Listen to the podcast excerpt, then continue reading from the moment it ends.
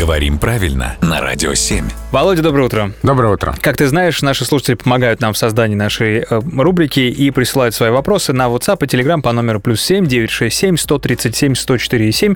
Вот поступил интересный вопрос про слово «не обессудь». Мгм. Вот э, слушатель разобрал его буквально по слогам. То есть это что, получается, не оставь без суда? А, ну, этимологически здесь действительно буквальный смысл не обвиняй без суда. Мгм. Это глагол «обессудить», от которого, в общем-то, в русском языке, фактически в современном языке остались только вот эти формы повелительного наклонения.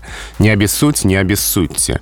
Но сейчас э, в современной речи никакой суд здесь уже не имеется в виду. Мгм. А это просьба проявить снисхождение, не быть слишком строгим. Так. То есть, проще говоря, не, не осуди, не взыщи. Ну, например, угощение у меня не богатое, ты уж не обессудь. Мгм. То есть не ругайся, не суди, ну, а буквально не обвиняй без суда. Так. То есть привлеки все инстанции, прежде чем вынести какое-то обвинительное заключение. Пришел ко мне в гости, посмотрел на стол и, и такой, ну, я, пожалуй, пойду, поеду в Гагу. Да, к своему адвокату хотя бы позвонили. С- Сразу в Европейский суд, и там разберу твое угощение, потом вернусь и посмотрим, что из этого получится. Как-то так.